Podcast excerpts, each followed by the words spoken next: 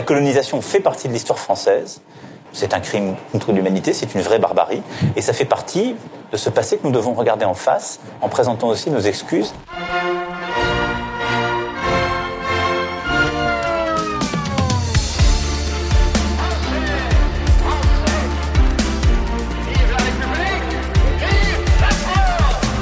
Als er noch Präsidentschaftskandidat war, machte Emmanuel Macron im Februar 2017 bei einem Algerien-Besuch Schlagzeilen.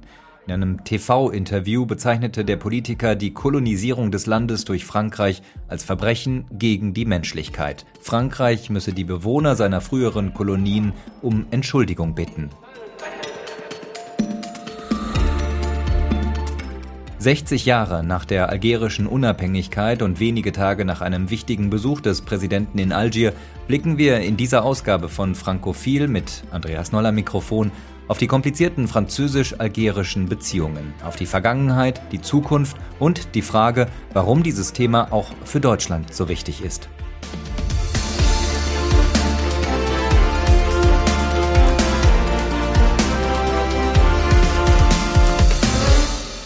Als Emmanuel Macron vor wenigen Tagen nach Algier und Oran reiste, da wurde er von den Journalisten immer wieder nach der blutigen Vergangenheit in den Beziehungen beider Länder gefragt. Für den Präsidenten, dessen Familie selbst keine Verbindungen zu Algerien hat, geht es nicht um eine Wahl zwischen Stolz und Reue.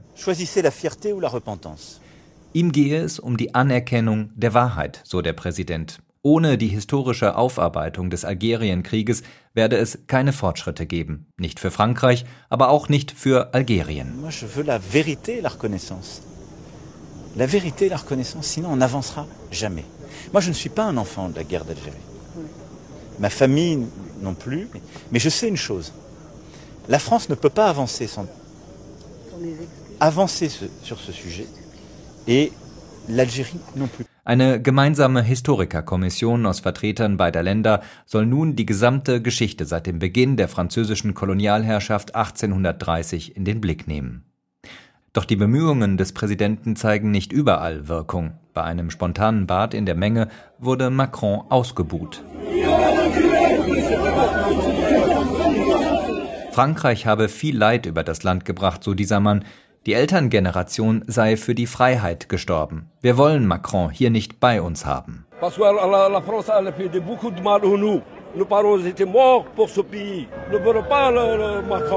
Über die Beziehungen zwischen beiden Ländern sprechen wir heute mit dem Politikwissenschaftler Klaus Leggevi, der sich mit einer Arbeit über das französische Kolonialsystem in Algerien promoviert hat. Der Emeritus hat viele Jahre als Professor an der Justus-Liebig-Uni in Gießen gewirkt und das Thema Algerien in seiner Forschertätigkeit nie aus den Augen verloren.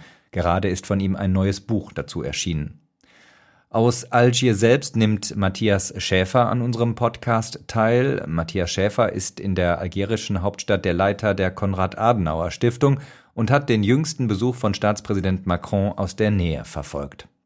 Herr Schäfer, die erste Frage möchte ich an Sie richten und direkt auf die jüngste Reise von Macron nach Algier schauen. Sie war mit fast drei Tagen ungewöhnlich lang, wurde in den französischen Medien, wie jede Algerienreise, intensiv begleitet.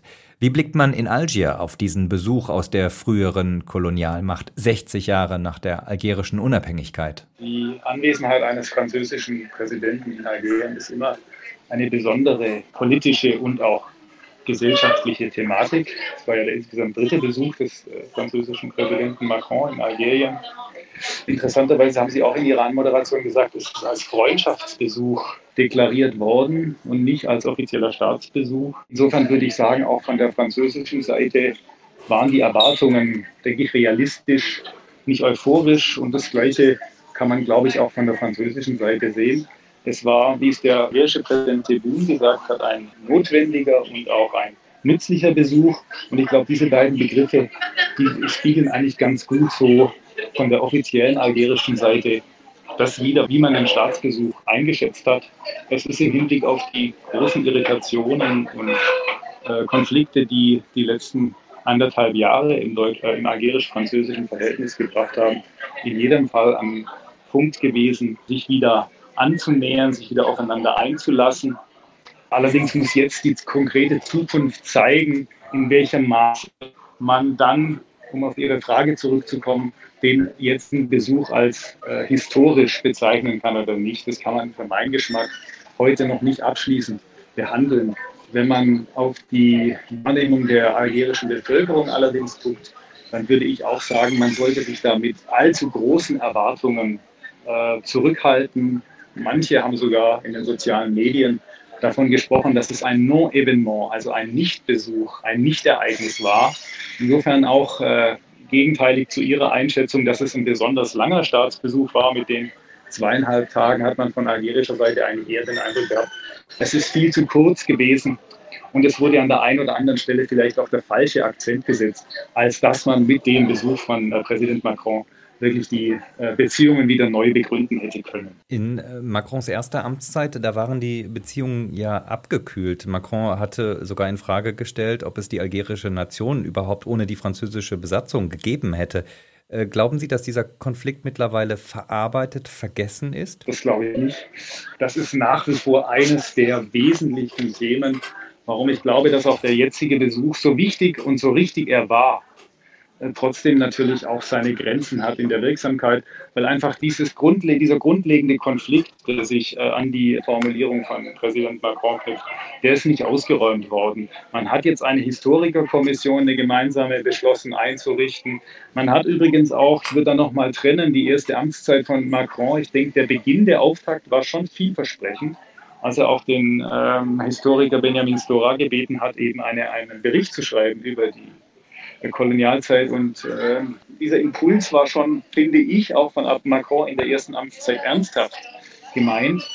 Allerdings am Ende seiner fünfjährigen Präsidentschaft, dass wir dann in, uns eben auch in den Wahlkampf begeben haben, da haben sich halt die Dinge wieder verschlechtert. Da sind die Konflikte aufgetaucht. Äh, da haben beide Seiten, äh, denke ich, sich in nichts nachgestanden, was sozusagen dem der jeweils anderen Seite auch Versäumnisse, Fehler oder äh, fehlendes Verständnis vorzuwerfen.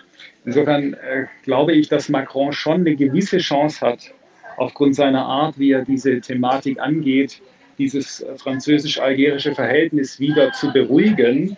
Aber ob ihm das gelingt, da würde ich mir heute keine Illusionen machen. Ich denke, das ist ein sehr, sehr langer und sehr, sehr mühsamer Weg, äh, auf den er sich da gemacht hat. Herr Leggevi, ähm, Matthias Schäffer spricht von keinen Illusionen, die man sich machen soll. Sie haben gerade ein Buch zu Algerien veröffentlicht. Reparationen heißt das im Dreieck Frankreich, Algerien, Deutschland.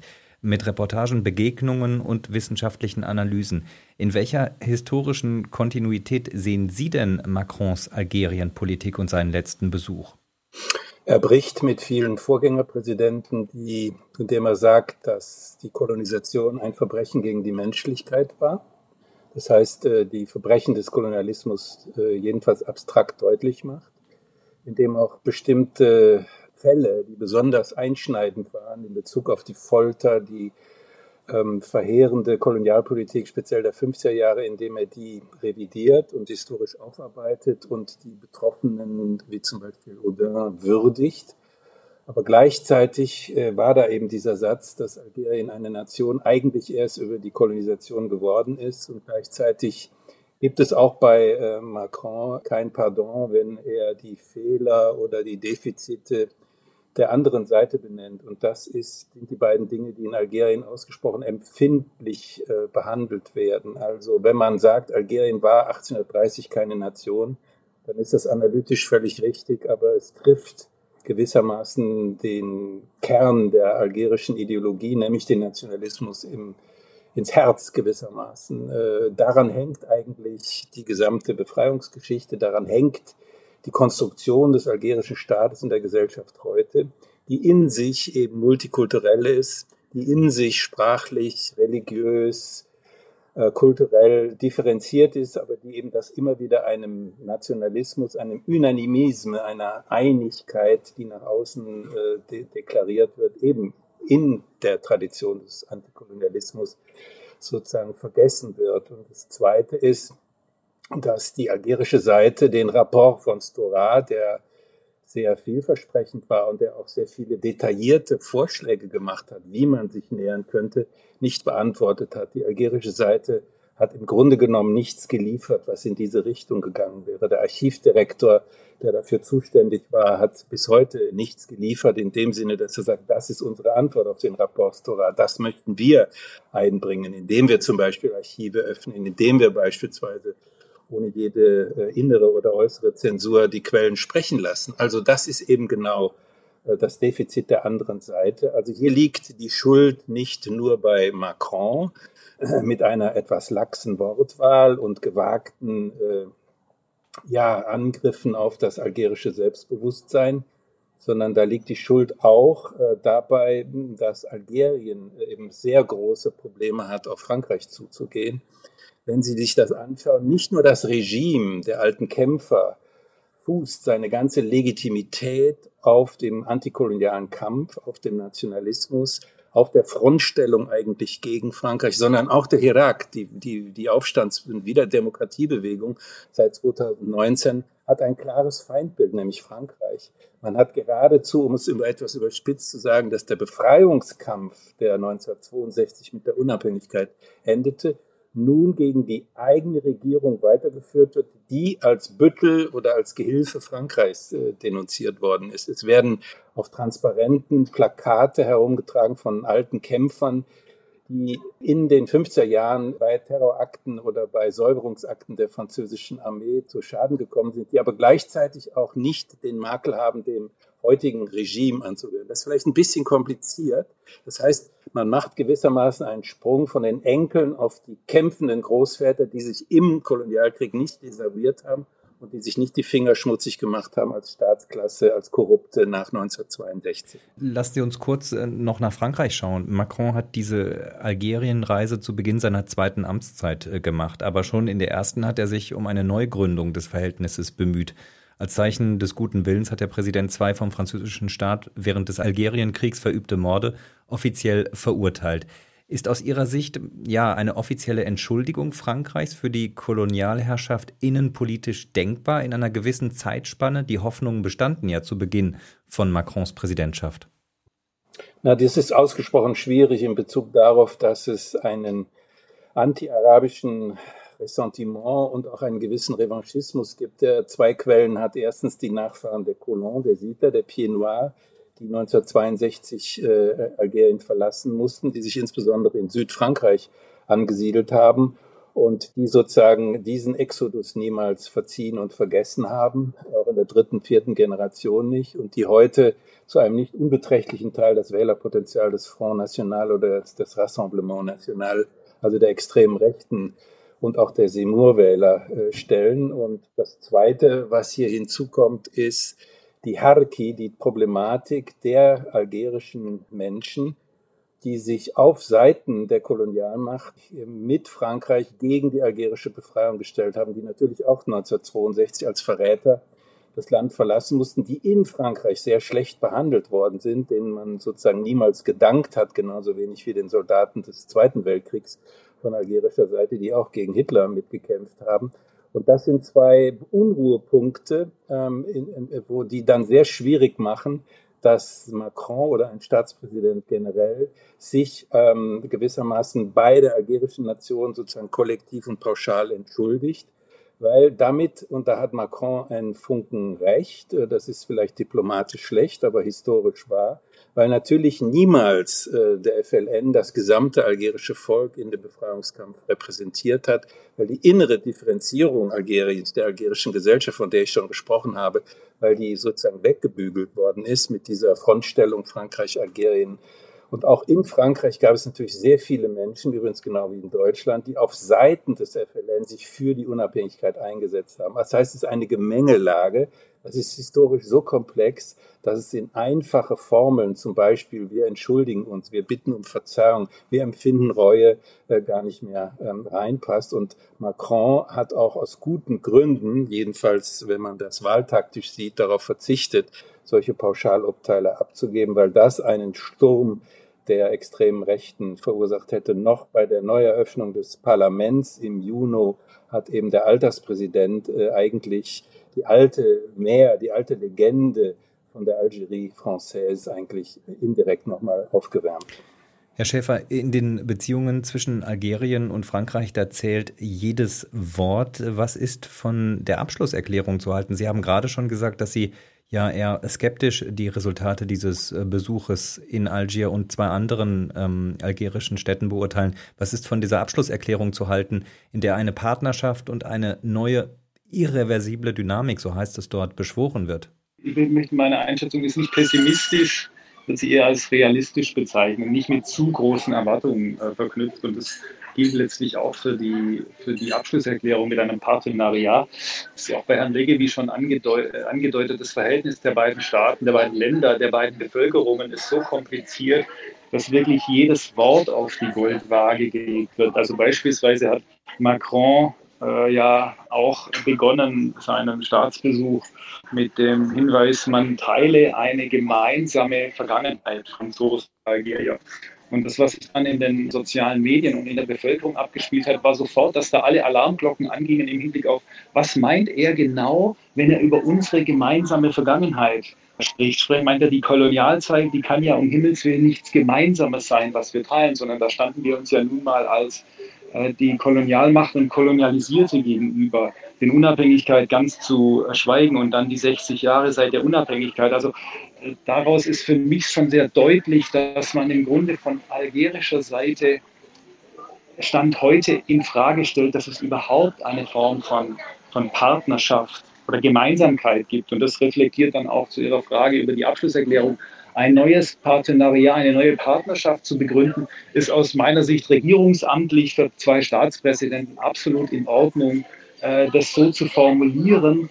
Aber äh, ob sich da dann wirklich der politischen Zusammenarbeit zugrunde liegenden Themen ändern, äh, im Hinblick auf wirtschaftliche Kooperation, im Hinblick auf die Kooperation im Bereich der äh, universitären Ausbildung, im Hinblick auf das Thema Start-ups spielte eine starke Rolle beim Besuch von, von Macron. Da scheint mir doch Nüchternheit angebracht, dass das halt eine von sehr, sehr vielen Formulierungen ist. Und es kommt jetzt zum Schwur äh, in, in, im Nachgang zu dem, was dann vereinbart und deklariert wurde, ob da wirklich äh, konkrete äh, Schritte folgen. Wo ich zwei Aspekte sehe, die vielleicht neu sind und die vielleicht auch eine Perspektive auf eine irgendwie geartete Neubegründung der, Verhältnisse, der politischen Verhältnisse sehen, wenn man mal die historische Komplexität einfach als gegeben annimmt und davon ausgeht, man kann sie eben nicht lösen in den nächsten zig Jahren. Dass man auf der Basis trotzdem versucht, in strategischen Themen zusammenzuarbeiten. Und da sind halt zwei Themen jetzt neu und anders, die auch in Frankreich gegebenenfalls anders gesehen werden, nämlich diese neue Abhängigkeit von äh, Ressourcen, Öl und Gas. Das war ja auch ein entscheidender Faktor des Besuchs. Also damit ist quasi Afrika und speziell äh, Algerien natürlich zum ersten Mal in Europa auch in einem Licht erschienen, dass wir aus europäischer Sicht von diesen Staaten ganz konkret etwas benötigen. Das ist, glaube ich, schon ein, ein Moment, der die Verhältnisse ändern kann. Das Zweite ist, es gab ja auch den Besuch der Armeeministerin, das Zusammentreffen der Militärs, der Generalstäbe dass die Situation in Mali, die Tatsache, dass Frankreich sich aus Mali zurückgezogen hat, dass das natürlich eine neue Begründung der Rolle Algeriens in Afrika, nördliches Afrika, Sahelzone ermöglicht, an dem auch Frankreich und letztlich auch die Europäische Union ein vitales Interesse hat. Und das sind aus meiner Sicht so zwei Themen, an denen man konkret weiterarbeiten kann und von denen ich mir zumindest, wenn ich jetzt mal optimistisch, vielleicht auch ein bisschen naiv nach vorne gucke, verspreche, dass die algerische Seite da vielleicht auch mehr ehrliches, ernsthaftes Interesse Frankreichs, aber auch anderer europäischer Länder an der Zusammenarbeit sieht. Also das scheint mir eines der Hauptprobleme zu sein, dass in Algerien eben zwischen Form und Inhalt sehr, sehr genau unterschieden wird. Und man kann die besten Inhalte, die besten strategisch gemeinsamen Interessen haben, wenn man den Ton nicht trifft. Und das haben leider die Franzosen in den letzten Jahren nicht getan, auch Macron am Ende nicht. Wenn man den Ton nicht trifft, dann sind die Türen Algeriens sehr, sehr verschlossen. Das ist so auch eine Beobachtung, die ich in diesem Land mache, die mich wirklich frappiert, weil ich sie so in keinem anderen Land erlebt habe, dass es so auf die Art ankommt, wie man überhaupt eine Kommunikation mit den Menschen hier beginnt. Das ist schon sehr, sehr erstaunlich. Sie haben jetzt Mali angesprochen, eine, auch eine frühere ehemalige französische Kolonie. Frankreich hat gerade erst vor einigen Tagen die letzten Soldaten von dort abgezogen, weil die malische Führung nun mit Russland kooperiert. Wie sieht man denn die Verdrängung Frankreichs aus Westafrika oder aus Mali in Algerien? Also grundsätzlich ist man, denke ich, immer durchaus offen für die Momente, in denen Frankreich sich in, in Afrika nicht mehr in dem Maße engagiert, wie es das in den letzten Jahren getan hat, um es jetzt mal sehr vorsichtig zu formulieren.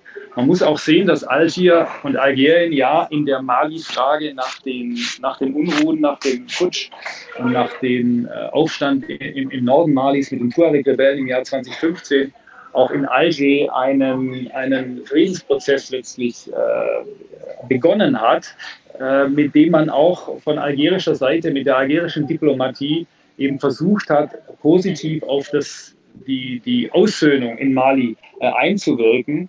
Äh, und den hat man tatsächlich in Algerien schon auch etwas konterkariert gesehen durch das Engagement Frankreichs dann auch mit der Operation Barkhane in, in, in Mali, äh, sodass man da jetzt eine gewisse Möglichkeit sieht, diesen Prozess der Aussöhnung Malis äh, wieder zu ähm, wiederzubeleben. Und Algerien hat im Grunde genommen auch gegenüber den ja, sehr harschen Reaktionen der europäischen und speziell auch der französischen Regierung auf den jüngsten Putsch äh, immer sehr vermittelnd agiert und gesagt, wir müssen auch der jetzigen Regierung Malis die Zeit einräumen. Man spricht da von 18 Monaten, bis sie die Voraussetzungen geschaffen hat, um in, in neuen Wahlen in Mali dann wieder eine legitimierte äh, Form der, der, der Regierung zu finden. Also Algerien zeigt da meiner Meinung nach schon Anzeichen dafür, dass man in gewissem Maße bereit ist, dieses Vakuum, das ja immer entsteht, wenn ein, ein Akteur wie Frankreich sich zurückzieht, dass man da zumindest eine, eine aktive äh, Rolle in, im Maghreb und äh, in der Sahelzone äh, spielen möchte. Das hat natürlich auch mit der äh, Perspektive auf Marokko zu tun. Das ist, äh, spielt eben auch immer eine sehr, sehr starke Rolle. Also insofern glaube ich schon, dass, dass wir da von Algerien zumindest in der nächsten Zeit entsprechende Initiativen äh, sehen können. Herr Leggevi, in Ihrem Buch geht es ja viel um Geschichte, von der frühen Kolonisierung Algeriens bis hin zur Unabhängigkeit. Sie haben den Stora-Bericht gerade ja schon erwähnt. Jetzt soll eine gemeinsame Historikerkommission mit Vertretern beider Länder geschaffen werden. An welchem Punkt stehen wir denn heute bei der Aufarbeitung dieser Geschichte zwischen Frankreich und Algerien? Seit den 1990er Jahren ist der Algerienkrieg ja immerhin Thema in den französischen Schulbüchern. Sicher, und er ist auch erforscht. Äh, man weiß sehr viel, man weiß sehr genau, wie die Dynamiken waren, man weiß auch sehr genau, wie viele Brüche es gegeben hat. Es war nicht nur ein französisch-algerischer Kampf, sondern es war auch ein interner algerischer Bruderkampf, es war ein interner französischer äh, Bürgerkrieg. Also das weiß man alles sehr genau. Insofern, da ist jetzt wenn man nicht äh, bestimmte Akten noch nimmt, die man ergründen könnte, da ist schon sehr viel getan. Gerade ein Historiker wie Benjamin Stora hat sich da extrem verdient gemacht. Und ich beschäftige mich ja seit äh, Anfang der 70er Jahre mit der Geschichte und da ist nun sehr vieles mittlerweile äh, auch ganz klar aufgeschrieben. Ich denke, dass diese Kommission eher eine symbolische Funktion hat. Und das ist ja vielleicht die Ähnlichkeit, äh, was die deutsch-französischen Beziehungen nach 1945 beziehungsweise auch nach 1962 betrifft, mit dem Vertrag, dass man hier Historiker zusammen und Historikerinnen zusammentreten lässt, die eben tatsächlich dann nochmal en Detail besprechen, wie differenziert das eigentlich alles war. Ich möchte an das anknüpfen, was Herr Schäfer gesagt hat, im Blick auf das, was er naiv genannt hat. Also das heißt, was kann denn jetzt eigentlich noch passieren und das dann auf die Energiepartnerschaft ausdehnen? Und ich möchte hier auch äh, sozusagen den dritten Partner, nämlich Deutschland oder auch überhaupt die Europäische Union, äh, in dieses Verhältnis einbringen. Ich glaube nicht, dass Frankreich und Algerien gut beraten sind, ihre Verhältnisse, ihre Beziehungen bilateral nur wieder reparieren zu wollen, sondern das einzuordnen in ein europäisch-afrikanisches, speziell nordafrikanisches Gesamtszenario. Und da können, könnte die deutsche Diplomatie, für die Algerien irgendwie ein Anathema ist. Algerien spielt eigentlich bei uns keine große Rolle, sehr unverdient. Äh, das könnte hier einen sehr wichtigen Beitrag äh, äh, bilden. Nehmen wir die Energiepartnerschaft. Herr Schäfer hat recht, wir benötigen das algerische Erdgas und Erdöl. Wir benötigen das dringender denn je. Wir können aber auch weiterdenken, um auch Algerien sozusagen einen Regimewechsel zu erlauben, weg von diesen extraktiven Industrien, mit denen man dann eine Sozialpolitik und eine Industrialisierungspolitik im Inneren macht, hin auf eine vollständige, vollständigere Wirtschaftspolitik, in dem es eine europäisch-afrikanische, jetzt hier speziell algerische Zusammenarbeit im Blick auf die äh, Solar- äh, und Windkraftwerke geht. Das heißt, ein Land, das mit die höchste Sonneneinstrahlung pro Quadratkilometer hat, äh, weltweit, ist schlecht beraten, sich weiterhin auf diese fossilen Energien äh, zu konzentrieren. Und wir wären schlecht beraten, uns äh, jetzt abgesehen von der Notsituation, in der wir im Moment sind, uns langfristig darauf zu fokussieren. Man muss langfristig, was auch mit Marokko bereits begonnen wurde, speziell von spanischer Seite aus, muss man sich, und jetzt von italienischer Seite aus in Richtung Algerien, muss man sich um eine Energiepartnerschaft auf Basis erneuerbarer Energien stützen. Das wäre das Vernünftigste, was man tun kann. Und so könnte man eine Kooperationsbasis schaffen, die wechselseitige Win-Win-Situationen aufbringt und gleichzeitig etwas fürs Weltklima und den Weltfrieden tut. Über den Islamismus in Nordafrika ist schon gesprochen worden. Natürlich haben Frankreich, Deutschland, Algerien und überhaupt Europa ein gemeinsames Interesse, sich mit dem Dschihadismus, mit dem militanten radikalen Islamismus auseinanderzusetzen und sich davor zu schützen. Natürlich haben diese drei Länder äh, ein gemeinsames Problem, das man lösen muss, nämlich die Auswanderung von Menschen aus Afrika, nicht zuletzt aus Algerien selbst, äh, über das Mittelmeer nach Europa. Das sind Probleme, die einfach liegen gelassen worden sind, eine gemeinsame Migrationspolitik, ähm, die dann eben auch dafür sorgt, dass tatsächlich in Afrika Migrationsgründe, die Menschen nach Norden treiben, dann auch wegfallen, indem sich diese Länder selbst entwickeln und ihren jungen Menschen eine Zukunft äh, bieten. Das gilt gerade auch für Algerien. Das sind äh, drei Probleme, die ich gerade angesprochen habe. Die Auseinandersetzung mit einem radikalen Islamismus, die Migrationsthematik und dann eben vor allen Dingen auch im Moment die Energiethematik, wo diese Länder ungeachtet ihrer ähm, historischen Streitigkeiten und Differenzen endlich zusammenarbeiten könnten. Das ist im Grunde genommen eine konkrete Utopie, die man da macht. Aber tatsächlich ist es so, dass in Frankreich, in Deutschland und in Algerien die politischen Machthaber dieser Option, die eigentlich so naheliegend ist, wirklich nicht näher treten, aus Gründen äh, alter Rivalitäten, aus Gründen auch eines französischen Nationalismus, der im Grunde genommen sich in Nordafrika nicht sagen lassen will, nicht reinreden lassen will von anderen.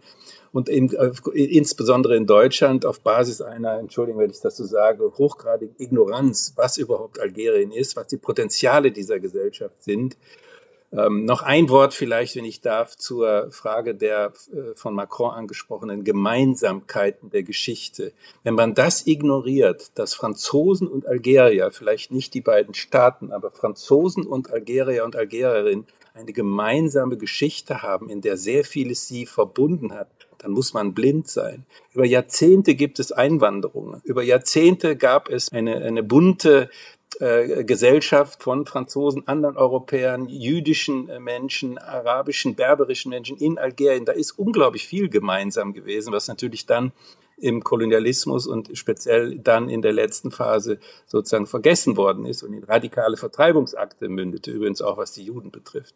Also hier sind unendlich viele Potenziale zu heben, und wir tun es nicht. Äh, ich bin schon fast ein bisschen verzweifelt, wie wenig sich auch die deutsche Politik hier rührt und tatsächlich mal einen Schritt auch auf Algerien zumacht, äh, dann eben auch mit Frankreich den berühmten Schulterschluss und mit anderen europäischen Staaten wie Italien und Spanien sucht, um hier die drei Themen voranzubringen, die alle Länder massiv betreffen. Äh, Stichwort deutsche Ignoranz, wie Sie das nennen, als der französische Präsident Macron in Algerien zu Besuch war jetzt vor einigen Tagen, da ist parallel die deutsche Außenministerin nach Marokko gereist, um dort über Wasserstofflieferungen zu verhandeln.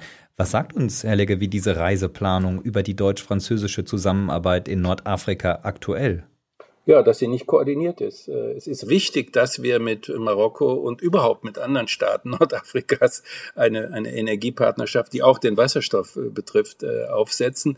Aber wieso fährt der eine nach, ähm, nach Algerien, die andere nach Marokko?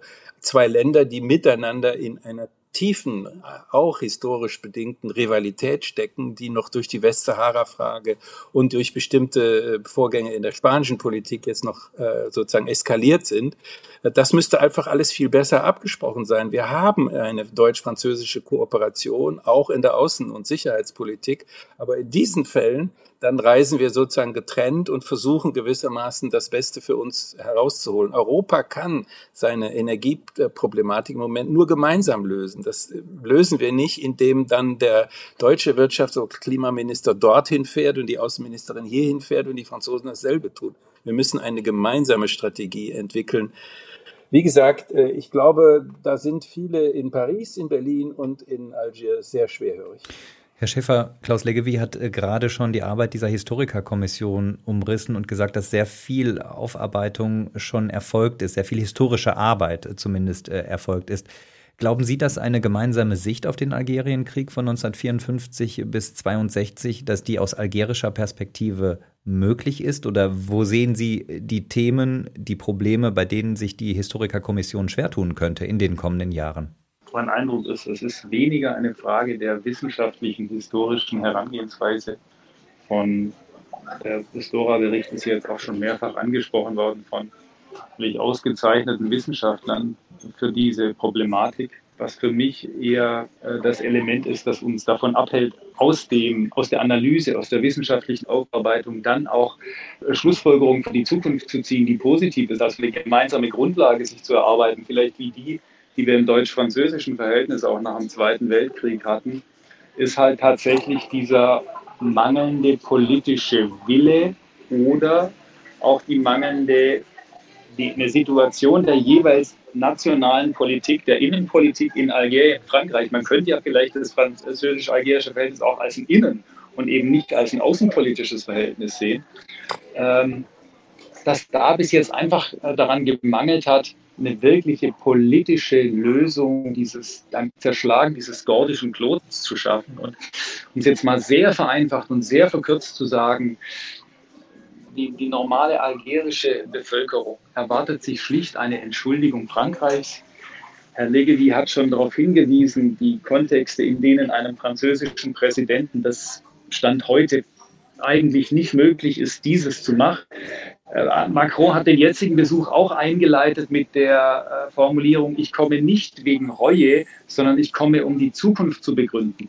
Und ich glaube, das ist genau die, aus meiner Sicht die Schwachstelle des französischen Ansatzes. Wir kommen letztlich nur über eine Form von Reue, eine Form von, äh, um, um Pardon zu bitten, sich zu entschuldigen, diese Schuld auch auf sich zu nehmen, kommt man der algerischen äh, Erwartung nach. Und wenn die von französischer Seite eben nicht erfüllt werden kann, oder will, dann werden wir da immer sozusagen über einen Graben sprechen und äh, den zuzuschütten. Da könnte, Herr Legevi hat es angesprochen, ein ehrlicher Makler, Deutschland, die Europäische Union eine Rolle spielen. Wenn wir an die deutsch-französische Einigung denken, dann hatten wir halt jenseits der Staatsmänner, die, die immer auf beiden Seiten des Rheins sozusagen zusammengearbeitet haben, de Gaulle, Adenauer, Giscard, Schmidt, äh, Mitterrand, Kohl, hatten wir halt auch ein konkretes, nach vorne gerichtetes Projekt, äh, gemeinsam deutsch-französisch, die nämlich die europäische Integration. Dieses war natürlich etwas,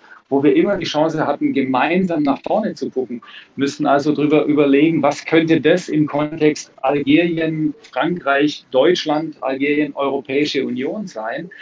Kann mich da allerdings auch nur dem anschließen, was Herr Levy gesagt hat. Wir haben da schon mit einer großen vielleicht Ignoranz oder einer, einer Hilflosigkeit auch unserer Diplomatie im Hinblick auf das gesamte nördliche Afrika zu suchen. Aber da bleibt dann halt offensichtlich wenig wirklich auch Ressource, um sich mit einer unserer unmittelbarsten Nachbarschaften, dem nördlichen Afrika, mit dem uns auch übrigens sehr, sehr viel verbindet historisch, wo muss ja gar nicht enden bei der französischen Kolonialzeit, ähm, äh, gerade nicht, äh, dass wir uns da so viel eigentlich verbindet und wir tendenziell unser Verhältnis zu Nordafrika ja sehr stark unter diesem Sicherheitsaspekt definieren und der Frage, die Gefahr, die aus Nordafrika kommen könnte, die wollen wir im Grunde vom europäischen Kontinent halten. Und das sind halt alles Rahmenbedingungen, die uns im Grunde genommen davon abhalten, das Notwendige zu tun, um im Grunde auch ein politisches Projekt äh, zu schmieden. Also äh, hatte der frühere Präsident Sarkozy recht, als er ähm, Algerien zu einem Pfeiler, zu einem wichtigen zentralen Pfeiler ja seiner Mittelmeerunion Pläne gemacht hat? Unabdingbar ja. Also wenn Sie, wenn Sie überlegen, wir haben oben Algerien, unten Südafrika, damit bricht der Kontinent entweder nach links und rechts auseinander oder Sie können da eine Achse starten. Wir reden jetzt über eine Trans-Sahara-Pipeline, Algerien, Niger, Nigeria. Ähm, Algerien steht im Zentrum, ist das größte Land äh, bevölkerungsmäßig, eine enorme militärische Präsenz, ein riesen Binnenmarkt, eine Bevölkerung, kann ich nur noch mal unterstreichen, was Herr Legevi gesehen hat, die eine solche Differenziertheit hat, eine solche Verschiedenheit und auch eine solche Fähigkeit entwickelt hat, mit den Umständen, in denen sie lebt, umzugehen und daraus in irgendeiner Weise auch Überlebens-, ja Resilienzstrategien zu entwickeln. Wir hätten hier allen Grund, um uns auch von diesem Land, aber nicht nur natürlich inspirieren zu lassen. Und Deutschland hat momentan auch ein Fenster, wo wir aktiv werden können. Also das möchte ich auch nochmal unterstreichen. Wir haben hier nicht nur ein diplomatisches, sondern auch ein wirtschaftliches, ein energiepolitisches Fenster, in dem wir das hervorragende Image, das Deutschland in Algerien und auch unter Algeriern und Algerierinnen genießt, dieses letztlich umzumünzen in etwas, das wirklich eine tragende Partnerschaft ist. Und das ist auch bei Gott mehr als nur mit Energie, also mit Gas über den nächsten Winter zu kommen. Das könnte wirklich eine strategische Partnerschaft sein. Und da sehen Sie auch kein Problem, dass es sich ja um ein autokratisches Regime handelt. Natürlich ist das ein Thema, über das man sprechen muss. Und natürlich sprechen die Indizien im Hinblick auf die Freiheit der Medien, Pressefreiheit, Meinungsfreiheit, das sind alles Dinge, mit denen wir, über die wir natürlich, wenn wir diskutieren, reden müssen. Die Frage ist ja nur, an welcher Stelle spreche ich das an? Ist das sozusagen mein Intro, wenn ich eine Partnerschaft begründe? Ist das das wesentliche Thema? Das kann man machen, das ist dann auch eine politische Entscheidung, wenn man will. Aber ich sehe, also gerade auch wenn wir jetzt nochmal auf Autoritarismus äh, kommen, ich sehe beim Präsidenten Tebun schon ein, ein ernsthaftes Anliegen, dieses Land auch wirtschaftlich zu öffnen, die Dynamik, die Veredelung der Wertschöpfungsketten. Herr Legevi hat es auch angesprochen. Meine Algerien ist ja auch interessant im Hinblick darauf, dass sie da eben alte und neue Energieträger beisammen haben. Das heißt, dieses Land ist quasi äh, wie, wie sozusagen im Brennglas ein Transitionsland für Energie. Lassen Sie uns noch kurz mal einen Sprung äh, Gegenwart Geschichte machen. Der Ukraine-Krieg, der hat uns die Folgen von äh, Kriegsverbrechen wieder deutlich vor Augen geführt. Die Aufarbeitung französischer Kriegsverbrechen in Algerien ist allerdings erst sehr spät in Gang gekommen. Es hat Jahrzehnte gedauert, bis die breite Öffentlichkeit ja von grausamen Verbrechen wie den sogenannten Crevette Bijard erfahren hat. Crevette, das steht für Crevetten, Bijard ist der Name eines äh, französischen Kolonels im Algerienkrieg. Später wurde er General, ein Held des französischen Militärs. Französische Soldaten haben diesen Ausdruck damals gebraucht, wenn sie Algerier mit Füßen in einen Betoneimer gestellt haben, den Beton dann hart werden lassen. Die so gefolterten wurden dann lebend aus einem Hubschrauber ins Mittelmeer geworfen. Herr Legge, wie an Sie die Frage, wie sehr hat sich die französische Armee in Algerien in Schuld verstrickt und wie weit ist sie mit der Aufarbeitung? Sie hat sich massiv verstrickt, äh, und zwar nicht nur die berühmt berüchtigten Bataillone der Fremdenlegionäre und bestimmte Fallschirmjägerbataillone, sondern eigentlich die Armee insgesamt, einschließlich der Rappelé derjenigen, die dann als Wehrpflichtige äh, da sozusagen an die algerische Front geworfen worden sind, ohne zu wissen, in welches in welches Desaster, in welche Hölle sie sich dort begeben. Also die französische Armee hat sich massiv kompromittiert, wie überhaupt in, der, äh, in ganz Afrika in der Kolonialzeit. Und sie hat sich niemals entschuldigt. Sie hat sich niemals äh, wirklich so etwas gezeigt wie Einsicht. Äh, und da liegt ein, ein großes Versäumnis. Das muss unbedingt passieren. Wenn da die Historikerkommission noch etwas voranbringen kann, wäre das sehr verdienstvoll, gerade dann, wenn man sich dann heute überlegt, welche strategischen Partnerschaften man in Nordafrika insgesamt wieder auf den Weg äh, bringen könnte, ist das eigentlich eine Voraussetzung. Die französische Armee hat nicht äh, den, ja, sozusagen den Schub an Selbsterkenntnis äh, bekommen, den andere Armeen, wie insbesondere natürlich die Bundeswehr, über die Zeit von 1945 bis 1957 äh, dann auch erleben äh, konnte. Also es ist ganz klar, dass hier ein, eine große Aufarbeitung äh, ansteht. Ich würde noch mal darauf kommen, wenn man jetzt sagt, wo sind die Zukunftsperspektiven, die ja nicht nur in der Sicherheitspolitik liegen. Algerien ist eines der Länder, das äh, dann 1962 unabhängig geworden, sehr stark in die Front der sogenannten Blockfreien sich eingereiht hat. Und hier führend war die Konferenz nach Bandung 1955 in einer weiteren sollte in Algier stattfinden, ist aber dann der Militärputsch äh, Boumediens gegen Ben Bella zum Opfer gefallen. Also ist eines der führenden Staaten, erstens der Blockfreien, zweitens auch der äh, antizionistischen, also die gegen Israel gerichteten Staaten. Und das ist ein Problem auch für die deutsch algerischen äh, Beziehungen. Aber jetzt im Moment ist es eben ganz, ganz wichtig, auf welche Seite fallen eigentlich Länder wie Algerien? Bleiben sie sozusagen russlandfreundlich, so wie sie lange Sowjet- und China-freundlich gewesen sind? Oder kann es gelingen, sie wieder in eine dann schon als blockfreie und unabhängige und nicht im engsten Sinne westlichen Bündnissen angehörige Staaten sozusagen für die Idee der Demokratie und der Freiheit zu gewinnen. Das ist doch die entscheidende Frage, die zum Beispiel auch beim G20-Gipfel demnächst in Indonesien zur Erörterung äh, ansteht. Da muss etwas passieren. Und auch hier ist es eben ganz wichtig, weil Sie eben davon sprachen, kann man eigentlich mit einem autokratischen Regime in solche Beziehungen einsteigen.